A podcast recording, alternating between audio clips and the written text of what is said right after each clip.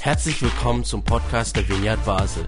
Mit einer Online-Spende auf unserer Website kannst du unsere Arbeit und Vision finanziell unterstützen. Vielen Dank fürs Mittagen und viel Spaß beim Zuhören. Und mich begeistert natürlich unsere theologische Ausrichtung, unsere theologischen Schwerpunkte, die sich unter anderem in unserer Vision, in unserer Mission zum, äh, zum Ausdruck gebracht werden. Unsere Vision, also die Vision bezeichnet immer das Was und die Mission das Wie. Was wollen wir tun und wie wollen wir es erreichen? Unsere Vision ist tatsächlich, mit Gutem die Welt zu verändern. Und das klingt weniger fromm, als wenn wir sagen, wir wollen das Reich Gottes bauen. Ist, ist sich eigentlich sehr ähnlich, aber wir sagen bewusst, wir wollen mit Gutem die Welt verändern, unsere Welt verändern, die Welt, in der ich selbst stecke. Wir wollen das tun, wie, das ist unsere Mission. Und das, das wisst ihr alle, wie das heißt. Wie machen wir das? Indem wir bei Gott zu Hause sind und unterwegs zu den Menschen. Bei Gott zu Hause sein heißt eben, ganz nah bei ihm sein, die Beziehung zu ihm pflegen, damit wir das Gute, das er für uns hat, empfangen können, damit er das Gute, das er über uns denkt, in uns hineinsprechen kann. Wir lassen uns füllen mit dem Guten, das Gott für uns hat, das uns selbst heilt, erneuert und verändert. Und dann sind wir damit unterwegs zu den Menschen, mit Werken, Worten und Wundern und bringen dieses Gute in unsere Welt. Wir sind unterwegs, wir behalten es nicht für uns. Das ist das Wie. Bei Gott zu Hause, zu den Menschen unterwegs, damit die Welt mit Gutem durchdrungen und verändert wird. Und ein Satz in diesem Kontext, den Paulus sagt und der ähm, uns auch ganz wichtig ist, da steht im Römerbrief Kapitel 12, da sagt Paulus, lasst euch nicht vom Bösen überwältigen, sondern überwindet das Böse mit Gutem.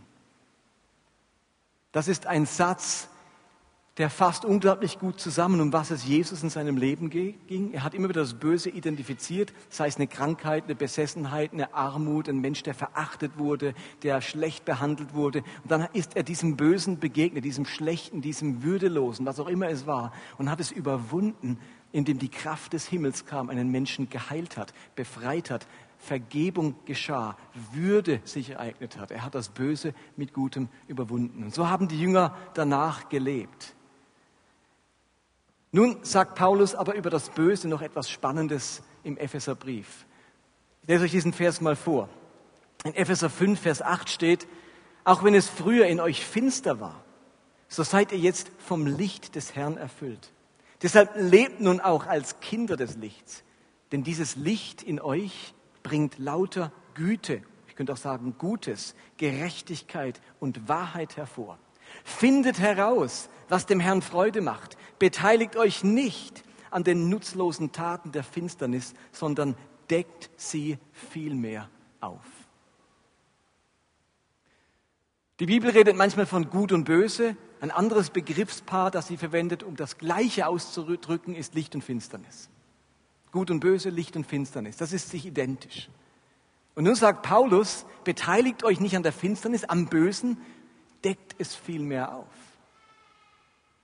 Also wir sollen uns vom Bösen nicht überwinden lassen, wir sollen uns vom Bösen aber auch nicht blenden, beeinflussen lassen. Wir sollen nicht zulassen, dass es uns unmerklich beeinflusst, in irgendwie wohin treibt, sondern entlarvt es. Also es gehört auch zu unserer Aufgabe als Christen, das Böse zu entlarven. In welcher Gestalt finden wir dann das Böse vor? Wo lauert denn das Böse? Und interessanterweise finden wir in der Bibel keine nicht mal ontologische, also wesensmäßige Aussage über das Wesen, äh, über das Böse, woher es kommt oder so. Sie klärt das nicht, woher kommt das Böse. Das ist eine große Menschheitsfrage. Woher kommt das Böse? Das klärt sie nicht. Sie klärt aber sehr wohl die Wirkungsweise des Bösen. Sie klärt, wie es, wie das Böse Einzug gehalten hat in diese Welt.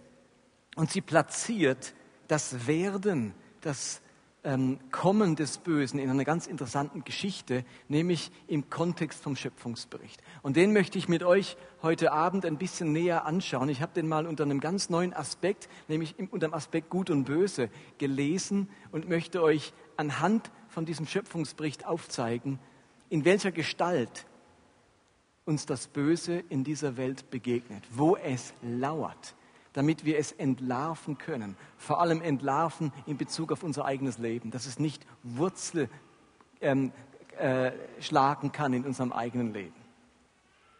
Die ersten beiden Kapitel der Bibel, die beschäftigen sich ja ausschließlich mit dem Guten. Gottes gute Schöpfung, Gottes gute Werke an dieser Welt. Gott sieht alles, was er geschafft, geschaffen hat und fällt ein Urteil, nämlich siehe, es war sehr gut. Zwei Kapitel lang erleben wir die detaillierte Beschreibung des Guten, all dessen, was Gott sich ausgedacht hat und das er dann in dieser Welt verwirklicht hat. Und wer ein wenig schöpfungsorientiert ist, der, dem geht es immer wieder so, dass er in die Berge geht, in die Natur geht, in den Wald geht, vielleicht sogar in den Zoo geht und staunt und denkt, der Hammer, diese Berge, diese Pflanzen, diese Blumen, diese Düfte. Also äh, wenn ich dieses Tier anschaue, das ist so cool gemacht. Also wer hat sich sowas ausgedacht? Immer wieder geschehen, erleben wir wahrscheinlich solche Momente, wo uns dieses Gute begegnet, wo wir merken, da hat sich jemand was gedacht. Das schildern die ersten beiden Kapitel, die inzwischen natürlich weltberühmt sind. Sie beschreiben uns, Gott hat diese Welt gut gedacht und gut gemacht. Jetzt erleben wir alle aber in unserem Leben, dass es nicht so einfach ist, dass wir nicht nur Gutem begegnen, sondern jeder, der lang genug lebt, begegnet genug Bösem in seinem Leben, in seinem Umfeld. Wo, was ist denn damit los? Woher kommt denn das? Und das ist natürlich keine neue Erfahrung. Auch die Menschen, die zur Zeit der Bibel gelebt haben, zur Zeit, als die Bibel verfasst wurde, haben das wahrgenommen. Bei allem Guten, wo Gott gemacht hat, irgendwie hat nicht nur Gutes auf der Welt. Woher kommt denn das? Was, was soll denn das? Woher kommt denn dieses Miteinander von Gut und Böse? Und die Bibel lässt sich dann nicht 500 Seiten Zeit, bis sie das Böse klärt, sondern es kommt direkt im dritten Kapitel. Ersten zwei Kapitel behandeln das Gute und im dritten Kapitel geht es bereits darum, was ist denn jetzt mit dem Bösen? Ganz explizit geht es im dritten Kapitel um die Tatsache des Bösen, um die Existenz des Bösen.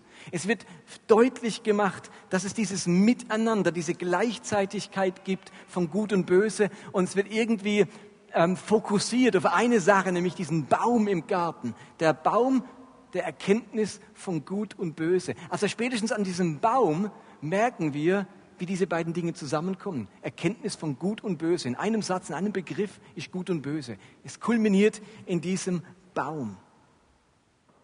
Und jetzt lesen wir Folgendes in 1. Mose 3 im ersten Vers. Die Schlange war listiger als all die anderen Tiere, die Jahwe Gott gemacht hatte. Sie fragte die Frau, hat Gott wirklich gesagt, dass ihr von keinem Baum im Garten essen dürft? Also das Böse, die ganze Geschichte mit dem Bösen, der Herkunft des Bösen, der Wirkung des Bösen wird eingeleitet mit einem Tier, mit der Schlange. Siehst du das zentrale Bild? Sie lauert ja auch scheinbar in diesem Baum irgendwie. Also in vielen äh, zeitgenössischen Darstellungen sieht man dann, ich habe auch so eine Menge Kinderbibeln daheim, da sieht man immer diesen Baum und dann ist so eine Schlange da drin in diesem Baum. Das gehört irgendwie zusammen, diese Schlange und dieser Baum. Sie wird gleichsam zum Symbol des Bösen. Habt ihr schon mal überlegt, warum gerade die Schlange? Warum wählt der Autor die Schlange? Also ich kenne mich damit aus. Ihr wisst, seit 30 Jahren halte ich Schlangen. Ich möchte übrigens sie jetzt verkaufen. Nachdem ich nochmal Papa wurde, merke ich, jetzt müssen die Schlangen weg. Wer also Interesse an einer 3,50 Meter Tigerpython hat, der kann nach dem Gottesdienst zu mir kommen. Ähm, ich mache ihm einen Sonderpreis.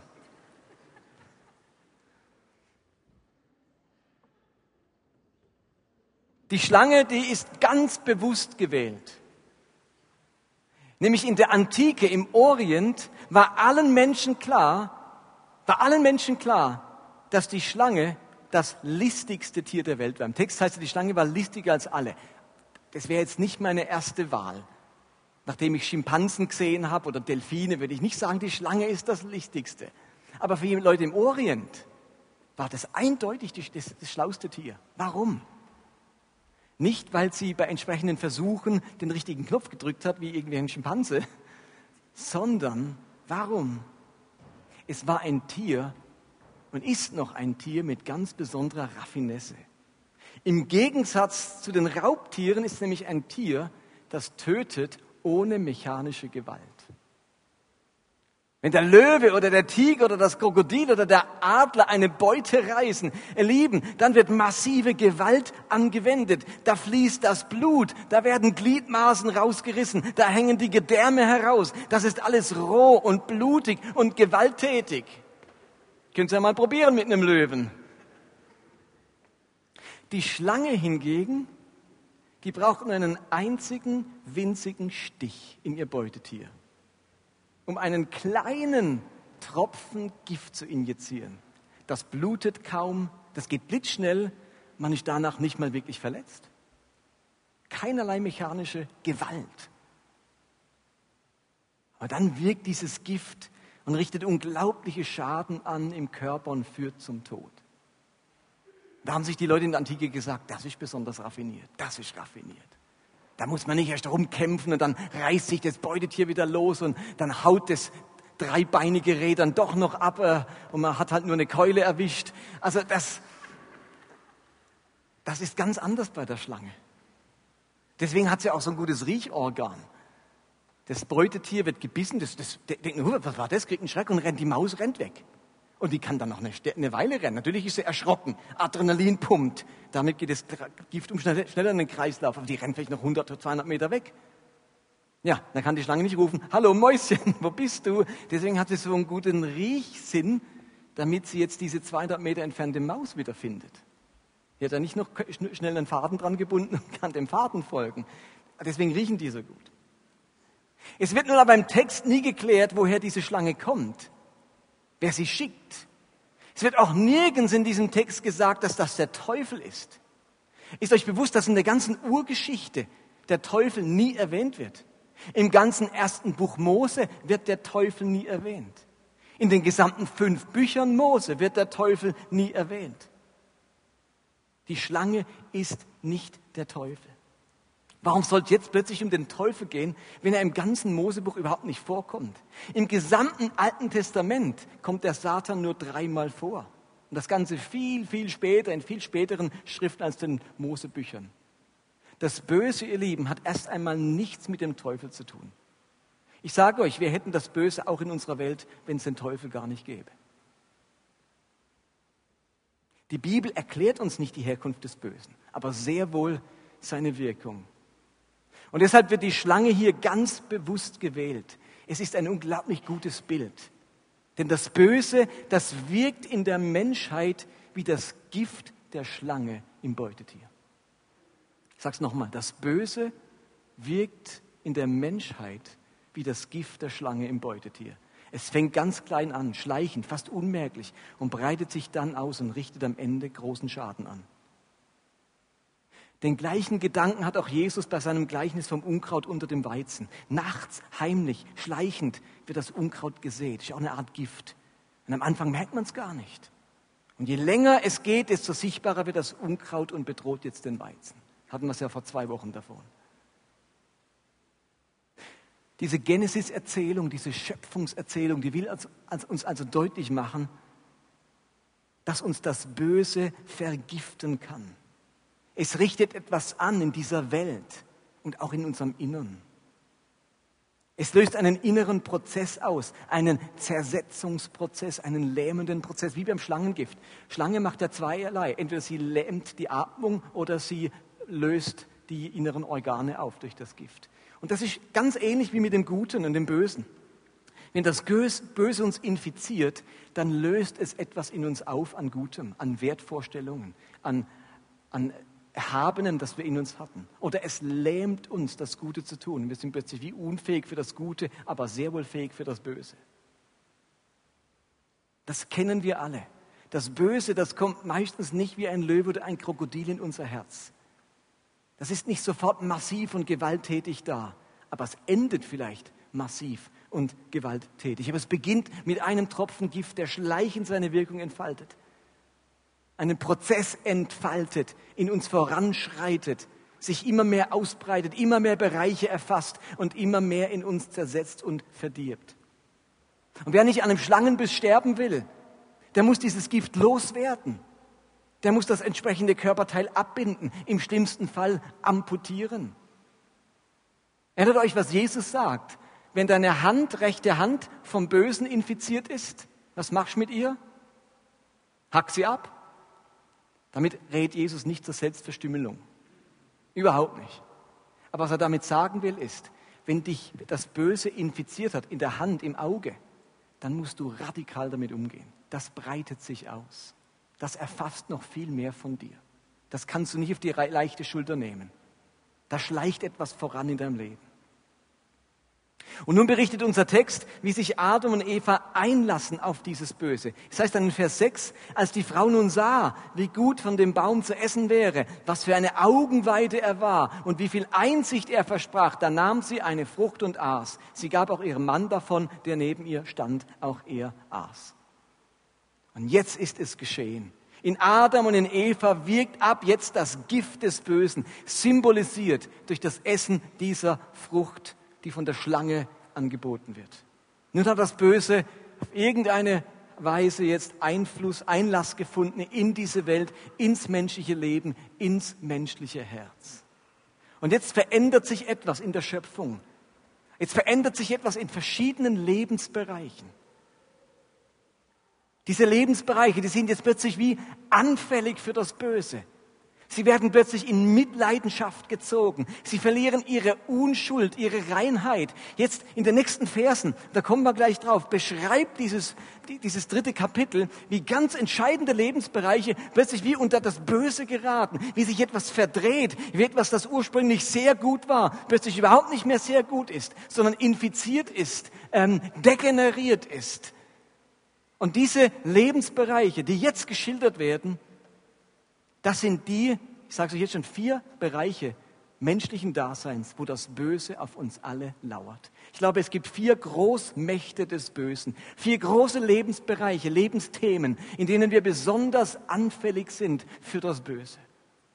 Die vier Großmächte des Bösen. Ich mache heute die Einleitung und die nächsten Sonntage behandeln wir eine Großmacht nach der anderen, Großmacht des Bösen, um sie wirklich zu entlarven, ans Licht zu bringen, damit wir dieser Großmacht nicht auf den Leim gehen. Kaum ist der Mensch in Kontakt mit dem Bösen gekommen, verändern sich diese Lebensbereiche. Was vorher eindeutig klar und gut war, kann jetzt ganz schnell sich ins Gegenteil wenden. Wir fragen also, wo lauert das Böse? Seit diesem Sündenfall, seit diesem Geschehnis, das in Genesis 3 geschildert wird. Nennen wir mal den ersten großen Lebensbereich, wo das Böse lauert. Das ist das ganze Thema Macht und Herrschaft. Macht. Genesis 3, Vers 14 steht, da sagte Jahwe, Gott, zur Schlange, weil du das getan hast, sei verflucht vor allem Herdenvieh und vor all den wilden Tieren. Kriech auf dem Bauch und friss den Staub dein Leben lang. Ich stelle Feindschaft zwischen dich und die Frau, deinen Nachwuchs und ihren. Er wird dir den Kopf zertreten und du wirst ihm in die Ferse beißen oder die Ferse zerbeißen. Was hier eine Beschädigung erlebt, ist der ganze Bereich von Macht und Herrschaft. Plötzlich wird aus einer bestimmten guten Ordnung Feindschaft. Hier taucht das Wort Feindschaft auf. Plötzlich geht es um die Frage von Macht des einen über den anderen. Der eine ist oben, der andere ist unten. Da wird getreten und gebissen. Nach unten getreten, nach oben gebissen. Plötzlich beherrscht der eine den anderen. Plötzlich bedroht der eine den anderen. Diese Verse, die spiegeln wieder, wie das Böse das ganze Thema von Macht, Autorität, Herrschaft und Ordnung vergiftet hat. Ich glaube, dass das Thema Macht eine der Hauptquellen für das Böse in dieser Welt ist. Und hier hat seinen Anfang dieser Lebensbereich des friedlichen Zusammenlebens des Miteinanders gerät plötzlich in Schieflage, was am Anfang gut funktioniert hat. Mensch, Mann, Frau, Tier, Gott, das ist plötzlich infiziert, infiltriert von der Macht des Bösen. Herrschaft wird zu Dominanz. Macht wird ausgeübt. Feindschaft entsteht. Überlegt euch doch mal die großen Tragödien auf dieser Welt die haben ganz oft als Ursache nichts anderes wie Machthunger einzelner Menschen, die dominieren möchten, die regieren möchten, die das Sagen haben möchten. Wie viel weniger Kriege hätten wir auf dieser Welt, wenn dieses Thema Macht nicht vom Bösen infiziert worden wäre? Der Hunger nach Macht, der Hunger nach Dominanz, Feindseligkeit, das Gegeneinander ist eine der vier großen Kräfte des Bösen in unserer Welt. Daher kommt das, als kommt die ganze Gewalt, das Thema Unterdrückung, das Thema Ausbeutung, Ungerechtigkeit, dass gefoltert wird, dass Kriege angezettelt werden, dass Diktatoren aufkommen, dass Rassen diskriminiert werden, dass Waffen gehandelt werden, dass Kartelle entstehen, dass Korruption entsteht. Das ist alles ein Ausdruck von Macht und Autorität in ganz großer Schieflage, infiziert vom Bösen. Macht dient nicht mehr dem Schutz vom Leben, sondern der Ausbeutung vom Leben. Natürlich gibt es auch Macht, die dem Schutz vom Leben dient. Aber wir merken, das ist wie nebeneinander. Im einen Land wird die Bevölkerung durch die Macht beschützt und im Land nebendran wird sie von dieser selben Macht gefoltert, ins Gefängnis gesperrt, getötet, in Gaskammern geschickt, weil irgendjemand Machtwahnvorstellungen hat. Macht ist nicht länger das unschuldige Instrument zur Bewahrung und zum Schutz dieser Schöpfung. Macht ist plötzlich ein Instrument, um über die Jahrtausende hinweg Millionen und Abermillionen Menschen zu unterdrücken, zu foltern, zu versklaven. Versteht ihr den Gedanken? Hallo, ist noch jemand da? Macht, Power, sagen die Amerikaner, ist plötzlich zu etwas geworden, das anfällig ist für das Böse, das unglaublich leicht missbraucht werden kann. Und wir müssen heute nur die Nachrichten anschalten und wir hören von hier und dort und da und dort, wo diese Macht gerade jetzt in diesem Moment missbraucht wird. Von irgendwelchen Diktatoren, von irgendwelchen machthungrigen Menschen, von Leuten, die das Landstück Land wollen, das die anderen haben, die das Öl wollen, das die anderen haben, die dieses ähm, die diese Volksgruppe vernichten wollen, weil sie irgendwie keine Existenzberechtigung haben. All das ist Ausdruck von dieser einen Großmacht des Bösen, nämlich Power, Macht. Dann spricht aber Genesis einen zweiten großen Lebensbereich an, der plötzlich anfällig wurde für das Böse. Und das ist das Thema Sexualität. Genesis 3, Vers 16. Da sprach er zur Frau, mit großer Mühe und unter Schmerzen wirst du Kinder zur Welt bringen. Du wirst dich nach deinem Mann sehnen, doch er wird über dich herrschen. Also dieser nächste Lebensbereich, der unter den Einfluss des Bösen gerät, ist das ganze Thema Sex und Intimität. Sexualität, Fruchtbarkeit, Schwangerschaft, Leidenschaft, all das gerät in Schieflage, wird zu etwas Schmerzhaftem. Aus Fruchtbarkeit wird Mühe und Schmerz, aus Sehnsucht wird Unterwerfung. Die anfänglich so positiv erschaffene Sexualität, die Intimität zwischen zwei Menschen, kann plötzlich zu einer Kraft des Bösen werden. Was ursprünglich zum Nutzen und zum Wohl und zur Befriedigung des Menschen gedacht war, kann plötzlich zum Instrument des Schmerzes, der Mühe und der Unterdrückung werden. Herrschaft und Macht, die im vorigen Beispiel, oder Sexualität, das ist ja an sich überhaupt nichts Böses. Sie sind ja ursprünglich sehr gut. Aber dieser Text vermittelt uns, dass diese Bereiche plötzlich zu einer großen Kraft des Bösen werden können. Und wir erleben das ja um uns herum, Tag für Tag. Das ganze Thema Menschenhandel, Sexsklaven, sexueller Missbrauch, Kindsmissbrauch, Vergewaltigung, Pädophilie, Pornografie, Ehebruch, Perversion, Sadismus, all das ist Sexualität, die vom Bösen vergiftet wurde und so zu einer ungeheuren Kraft des Bösen in dieser Welt wurde. Ich, als ich diese Zeilen geschrieben habe in meiner Predigt, ähm, ich, ich, waren die Nachrichten voll davon, dass in Freiburg eine 19-jährige Medizinstudentin von einem 17-jährigen vergewaltigt und ermordet wurde, unten an der Dreisam am Fluss. Während ich das schrieb, war das gerade in den Nachrichten, da dachte ich, diese schöne Sexualität, wo zwei Menschen Freude haben und großer Genuss darstellend und Gott sein sehr gut dazu gesprochen hat. Was ist daraus geworden in dem Moment, wo ein 17-Jähriger einen 19-Jährigen überfüllt, äh, über, überfällt, weil er Sexualität will und dabei Schmerz, Leid und am Ende sogar Tod zufügt? Da ist doch etwas in Schieflage geraten. Da ist etwas infiziert von dieser Kraft des Bösen. Aus dem guten Geschenk Sexualität, das wir zutiefst bejahen und wir wollen nicht prüde sein, das Menschen glücklich, erfüllend und leidenschaftlich machen soll, wo es ein ganzes Buch in der Bibel dazu gibt, ein erotisches Buch in unserer Bibel, also ein Ja Gottes dazu. Das wurde eine Kraft des Bösen.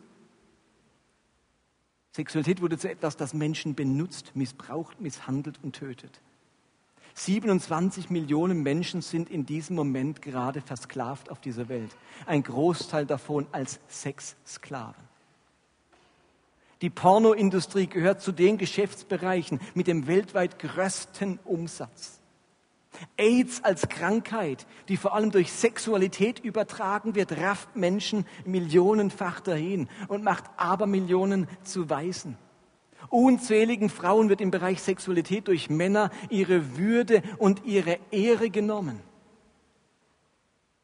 Wie viele hunderttausende Mädchen werden heute noch in Afrika zwangsbeschnitten? Man denkt sich, hallo, was ist hier passiert?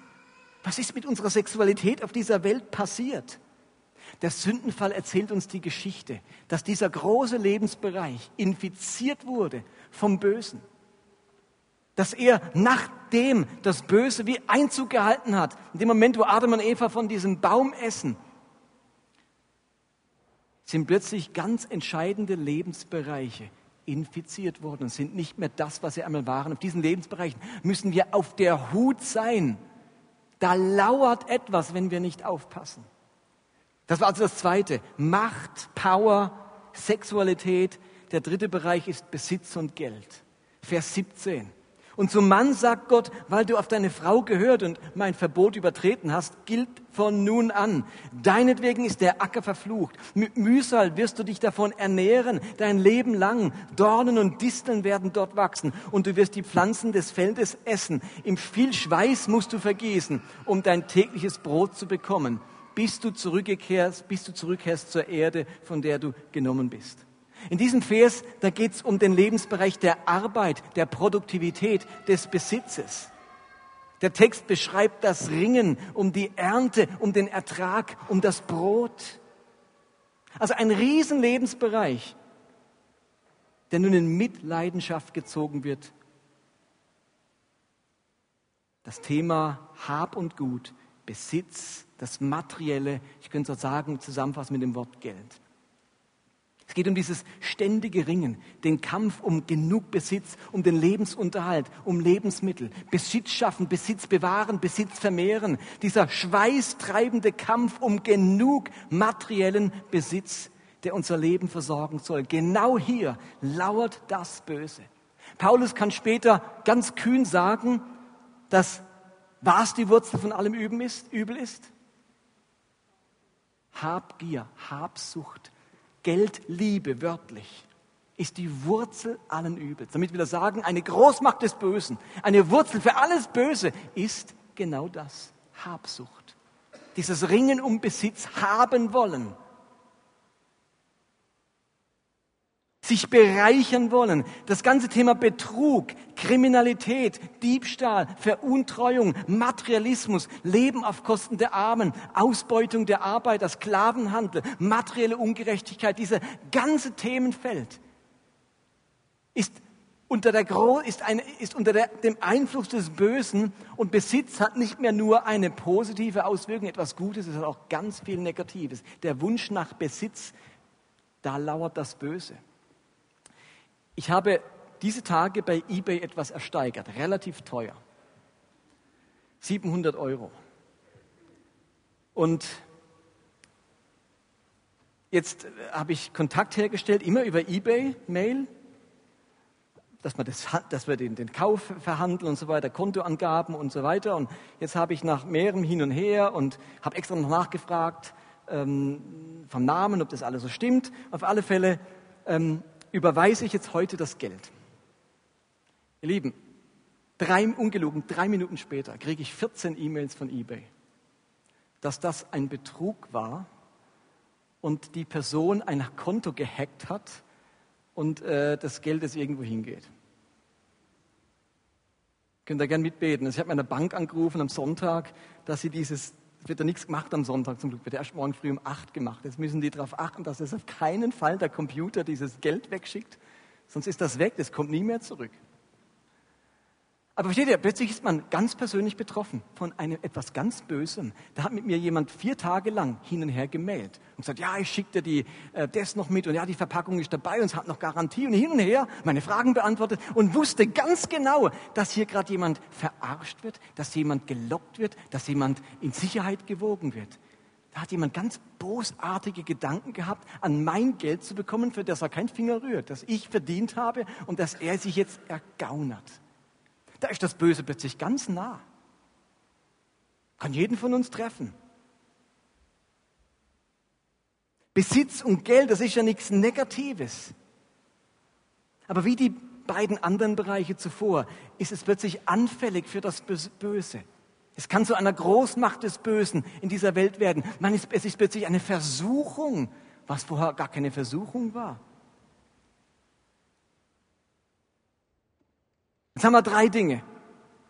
Macht, Sex und Geld. Money, Sex and Power. Da bin ich nicht der Erste, der sagt, das sind die Gro Großmächte des Bösen. Money, Sex and Power. Ihr Lieben, wenn Gier an die Stelle von Großzügigkeit tritt, dann wird aus Geld und Besitz eine Kraft des Bösen. Wenn Stolz an die Stelle von Demut tritt, dann wird aus Herrschaft eine Kraft des Bösen. Wenn Lust an die Stelle von Liebe tritt, dann wird aus Sex eine Kraft des Bösen. sagt ihr euch, da fehlt noch eine. Steht wahrscheinlich schon da. Ah, ist gut, gut, wenn es noch nicht da steht. Ich glaube, es gibt eine vierte Großmacht des Bösen. Und da sind wir jetzt persönlich betroffen, persönlich aufgefordert, ganz arg aufzupassen. Es ist nämlich das Thema Religion. Ich glaube, dass Religion die vierte Großmacht des Bösen ist. So komisch es klingt, aber gerade Religion ist in den letzten 2000 Jahren immer wieder zu einer Kraft des Bösen geworden. Und genauso wie Sex und Geld und, und Herrschaft ist das an sich nichts. Ist, ist das eigentlich gut gedacht? Gut gedacht. Von Gott ganz gut gedacht. Und seit 2000 Jahren erleben wir, dass alle Bereiche unglaublich anfällig sind für das Böse, auch die Religion. Was ursprünglich religare, lateinisch, also Religion, die Rückbindung an Gott bedeutet, wurde jetzt zum Instrument, um andere Menschen zu unterdrücken, zu foltern, zu verfolgen oder auszurotten. Während der Inquisition haben wir das erlebt. Die Folterung Andersgläubiger, die Verfolgung von Ketzern, der Verbrennung von Hexen. Millionen Frauen wurden verbrannt. Auch die Protestanten haben immer noch eine Million Hexen verbrannt. Müsst ihr euch mal bewusst machen. Auch die Protestanten. Die Kreuzzüge mit dem Niedergemetzel der Heiden. Das, da zeigt sich Religion in seiner schlechtesten Seite. Wahrhaftig als Großmacht des Bösen. Da wurden Hexen verbrannt bei lebendigem Leid und nebendran steht der Pfarrer und betet noch ein Gebet und sagt, er macht es im Namen Jesu. Da wird Religion zu einer Großmacht des Bösen. Und ihr Lieben, jetzt könnt ihr sagen, das ist ja 500 Jahre her, sind wir alle heute viel schlauer. Nee, nee, wir sind überhaupt nicht schlauer. Heute im 20. und 21. Jahrhundert erleben wir genauso wie Religion als, sich als Großmacht des Bösen darstellt, angesichts der entsetzlichen Verbrechen eines IS, wo Ungläubige grausam misshandelt, gefoltert und ermordet werden. Das alles im Namen Gottes. Ihr Lieben, das ist nicht Mittelalter, das geschieht gerade jetzt in Mosul oder in sonst einer Stadt, werden immer noch Ungläubige oder Christen oder Jesiden oder wer auch immer es ist, im Namen Gottes niedergemetzelt, Frauen äh, vergewaltigt, Kinder abgeschlachtet. Im Namen der Religion. Millionen in dieser Menschheitsgeschichte. Wenn Fanatismus an die Stelle von Toleranz tritt, wird aus Religion eine Kraft des Bösen.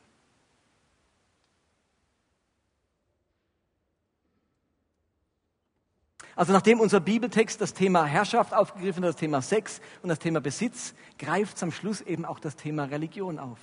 Das heißt nämlich in Genesis 3, Vers 23, deshalb schickte Gott, der Herr, Adam und seine Frau aus dem Garten Eden fort. Er gab Adam den Auftrag, den Erdboden zu bearbeiten, aus dem er gemacht war. Nachdem er sie aus dem Garten vertrieben hatte, stellte Gott, der Herr, Cherubim auf, also Engel, die mit einem flammenden, blitzenden Schwert den Weg zum Baum des Lebens bewachen. Also hier erleben die Menschen die Vertreibung von Gott, die Vertreibung aus dem Garten Eden. Eine nie dagewesene Distanz entsteht zum Schöpfer. Und seither ist das Thema Bindung an Gott, Beziehung zu Gott, eben Religion, anfällig geworden für das Böse. Wie Sexualität und Besitz und Herrschaft hat auch Religion seither seine Unschuld, seine Unbeschwertheit verloren. Herrschaft kennt nun auch das Element von Feindseligkeit, von Konflikt und von Unterdrückung. Sexualität kennt nun auch das Element von Schmerz, von vergeblicher Sehnsucht, von Dominanz. Besitz kennt nun auch das Element von Mühsal, Verlust, von ständigem Kampf, von Unehrlichkeit und vom Überle Kampf ums Überleben. Und Religion kennt nun auch das Element von Distanz und Gottesferne und Unzulänglichkeit und einem zunen Himmel.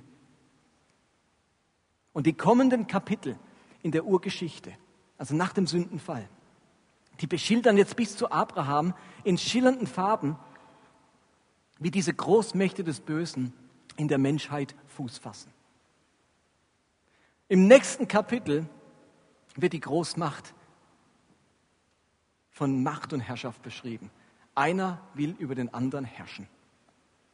Wer war das? Kapitel 4, keinen Abel. Nur ein Kapitel später erleben wir den ersten Mord. Und wisst ihr, warum die sich ermorden? Wegen welchem Thema ermorden die sich? Wegen welchem Thema? Religion, wegen dem Thema Religion, weil das eine Opfer scheinbar angesehen wird und das andere Opfer nicht. Also wegen einer religiösen Handlung wird gemordet. Gleich zwei Themen, die sich ins Gegenteil verkehren. Dann geht es um den Turmbau zu Babel, wo man Stolz an die Stelle von Bescheidenheit setzt und bis zum Himmel bauen will, um sich einen Namen auf dieser Welt zu machen. In Kapitel 6 wird beschrieben, wie offensichtlich Engel mit Menschen, äh, mit Frauen Verkehr haben und so eine pervertierte Sexualität gelebt wird. Also die nächsten Kapitel beschreiben, wie genau jetzt das in der Menschheit Fuß fasst. Diese vier Großmächte des Bösen. Und ich glaube, dass die Dinge an sich gut gedacht sind. Wir, wir lehnen jetzt nicht Sex ab, wir lehnen nicht Macht ab, wir, lehnen nicht, wir lehnen nicht Geld ab und Religion. Aber wir sind uns jetzt bewusst, dass dort das Böse lauert. Dass es uns gerade auf diesen Bereichen infizieren kann. Dass diese Bereiche uns vergiften können. Und ich möchte euch heute mit folgender Frage nach Hause schicken, nämlich, was diese Kräfte des Bösen, mit meinem Leben zu tun haben? Wo bin ich anfällig dafür? Oder wo wirkt das Gift des Bösen bereits in meinem Herzen? Wo wird mein Leben bestimmt von Habsucht und von Gier anstelle von Großzügigkeit? Wo wird meine Sexualität mehr von meinen Trieben und meiner Lust bestimmt als von sich verschenkender Liebe? Wo wird mein Wunsch nach Bedeutung vergiftet von Dominanz, Manipulation und Machtausübung anderen gegenüber? Und wo wurde meine Religiosität vergiftet von Fanatismus und Intoleranz, indem ich über so vieles das Urteil spreche oder es in meinem Glauben abwerte. Ich merke in meinem Leben, in meinem ganz persönlichen Leben, wie diese vier Kräfte des Bösen keimen wollen in meinem Herzen. Und wie beim Unkraut unter dem Weizen ist das oftmals erst gar nicht erkennbar.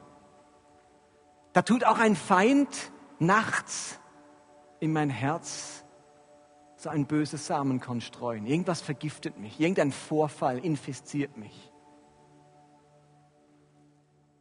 Nimm die Frage mit nach Hause, wo in deinem Leben, wenn du ganz ehrlich mit dir bist, wirkt dieses Gift bereits? Wo erlebst du dich irgendwo neidisch, gierig, habsüchtig. Und die Worte klingen gleich so groß. Kann man so schnell sagen, ich bin nicht habsüchtig. Nee, das ist keine Ahnung. Donald Trump oder irgendeiner ist machtsüchtig, aber ich doch nicht. Wenn wir ganz ehrlich mit uns sind, wo wirkt das schon in uns? Aber das Gegengift gegen diese Kräfte des Bösen, die sind tatsächlich Demut und Bescheidenheit, Großzügigkeit, eine sich verschenkende Liebe, eine Toleranz, die sich hütet, andere zu richten und zu verurteilen. Lasst uns aufstehen miteinander.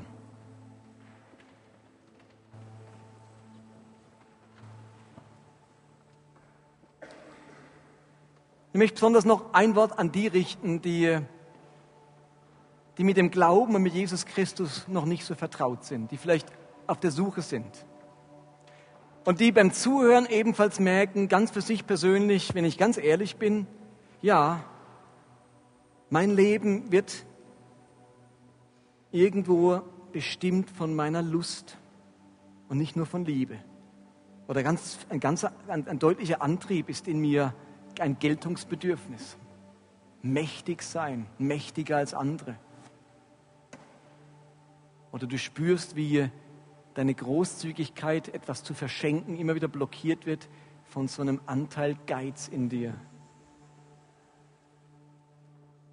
Wenn du spürst, dass dein Leben irgendwo bereits vergiftet davon ist, dass dich diese Dinge im Griff haben möchten und du dir davon Befreiung, Heilung wünschst und dass dich das Gute erfüllt anstatt dessen, dann möchte ich dich einladen, nach dem Gottesdienst doch auf mich zuzukommen. Ich würde gerne beten, dass die Quelle des Guten, Jesus Christus, denn das Gute hat einen Namen, Jesus Christus, dein Leben erfüllen kann. Und er den Bann und des, des Bösen und dieses Gift des Bösen, das in uns wirken möchte, wirklich hinwegnehmen kann. Das gleiche gilt aber auch für uns alle. Auch wenn wir Christen sind, sind wir anfällig dafür und brauchen von Gott immer wieder dieses Gegengift, dass er uns mit seinem Guten erfüllt, dass das Böse auch in uns überwindet. Dafür würde ich gerne beten. Himmlischer Vater, ich danke dir, dass du die Quelle allen Guten bist dass das Gute wirklich einen Namen hat, Jesus Christus. Und diese, dieser Schöpfungsbericht, der erzählt uns wirklich, wie die ganze Welt anfällig wurde für das Böse, vor allem in den großen, vier großen Lebensbereichen. Ich bitte dich, dass du uns durchblicken lässt, wo das Böse in unserem Leben lauert, wo wir anfällig sind, versuchbar sind und dass du uns erleuchtest, dass wir wirklich das entlarven können in unserem eigenen Leben. Wir wollen nicht mit Fingern auf andere zeigen, sondern den Splitter, den Balken in unserem eigenen Auge sehen. Und dann heile uns, befreie uns, erfülle uns mit Gutem. Darum bitte ich Jesus von ganzem Herzen. Amen.